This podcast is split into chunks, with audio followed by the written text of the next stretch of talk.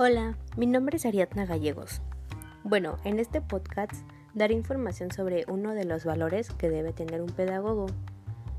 Yo considero que el respeto es uno de los valores más importantes, ya que todos sabemos que respetar es valorar y tolerar las diferencias de las personas. Respetar también es tener consideración por otra persona teniendo en cuenta sus intereses, sus capacidades, sus preferencias, sus miedos y hasta sus sentimientos.